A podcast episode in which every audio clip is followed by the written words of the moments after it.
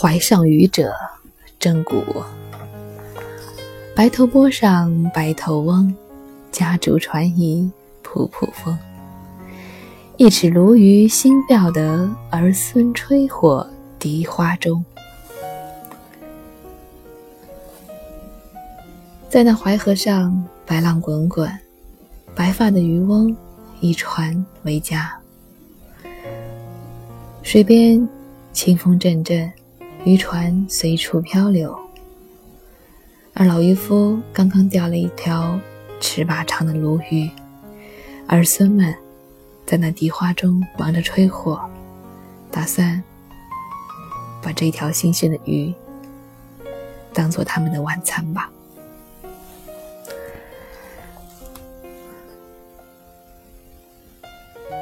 在几百年前。渔民大多如此生活吧，船就是家，家就是船。每晚枕着浪花入睡，摇啊摇，听起来好像很舒适、很浪漫的样子，而事实上充满了不确定性。你不知道天气恶变的时候，船里会不会进水；冬季结冰的时候，还好不好钓鱼。你也不知道下一顿着落在哪里，更不要去谈在水汽蒸腾的江河之中，这岸边的小船将如何抵御风雨的侵袭，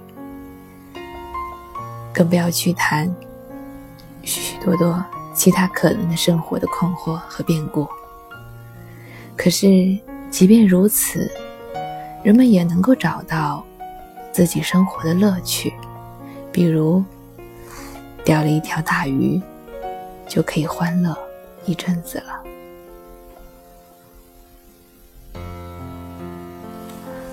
很久以前，我们还分享过一首范仲淹的《江上渔者》。在那一首诗当中，江上往来人，但爱鲈鱼美，君看一叶舟，出没风波里。那首诗当中，更多关注的是。食客们爱的是鲈鱼的鲜美，却没有人去顾及那渔民是在风波里来来回回，一人承担那么多的风险危险。而这一首同样描写渔者，关注的点却是他们温馨的生活瞬间。我的父亲也是一个钓鱼的爱好者，一周当中总有那么几天，他要去钓鱼的。虽然现代的人已经不缺那从河里钓起来的几条鱼去改善生活了，但是钓鱼的人依旧会为自己和鱼友们。你钓的多还是我钓的多？暗中比较一下。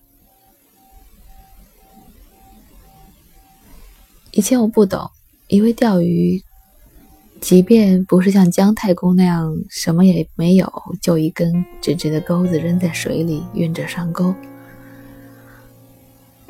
我也至少以为钓鱼就是拿根钩子，穿根蚯蚓，扔在水里。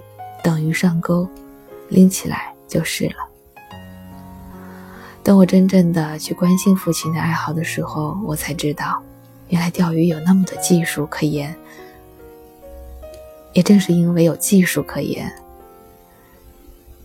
鱼友和鱼友之间才有交流，才有比较，才有竞争。你钓的多了。我便很想向你讨教一下，不同地方的水质，不同地方的鱼，哪怕是同样品种，它可能喜欢的是不同风格的饵料，不同的风向，不同的水温，那池塘周边不同的环境，甚至那条河是大是小，是宽是窄，是沉是险。都会对钓鱼的技术有不同的要求。说起来，真是一门精深的学问呢。我不由感慨，难怪中国人说“三百六十行，行行出状元”。当你不了解一个行业的时候，你永远都没有资格对他指手画脚。我经常被这样的新的发现的瞬间打动。也许我没有动力去更多的了解一个新的行业到底是怎么回事儿，但是每一次这样新的发现，一个完全未知的无知的世界，都提醒着我，请永远保持着觉知，请永远保持着敬畏的心。给我一根鱼竿，我是绝不可能。钓到一池鲈鱼的。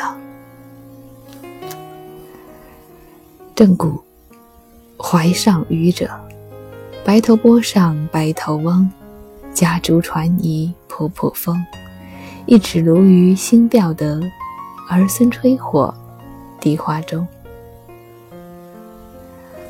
我是安吉，我的父亲也很爱钓鱼，而且他明天。要和他的鱼友们出发了，我很高兴，他有这样的一个爱好。人都应该有一个爱好，你吗？有吗？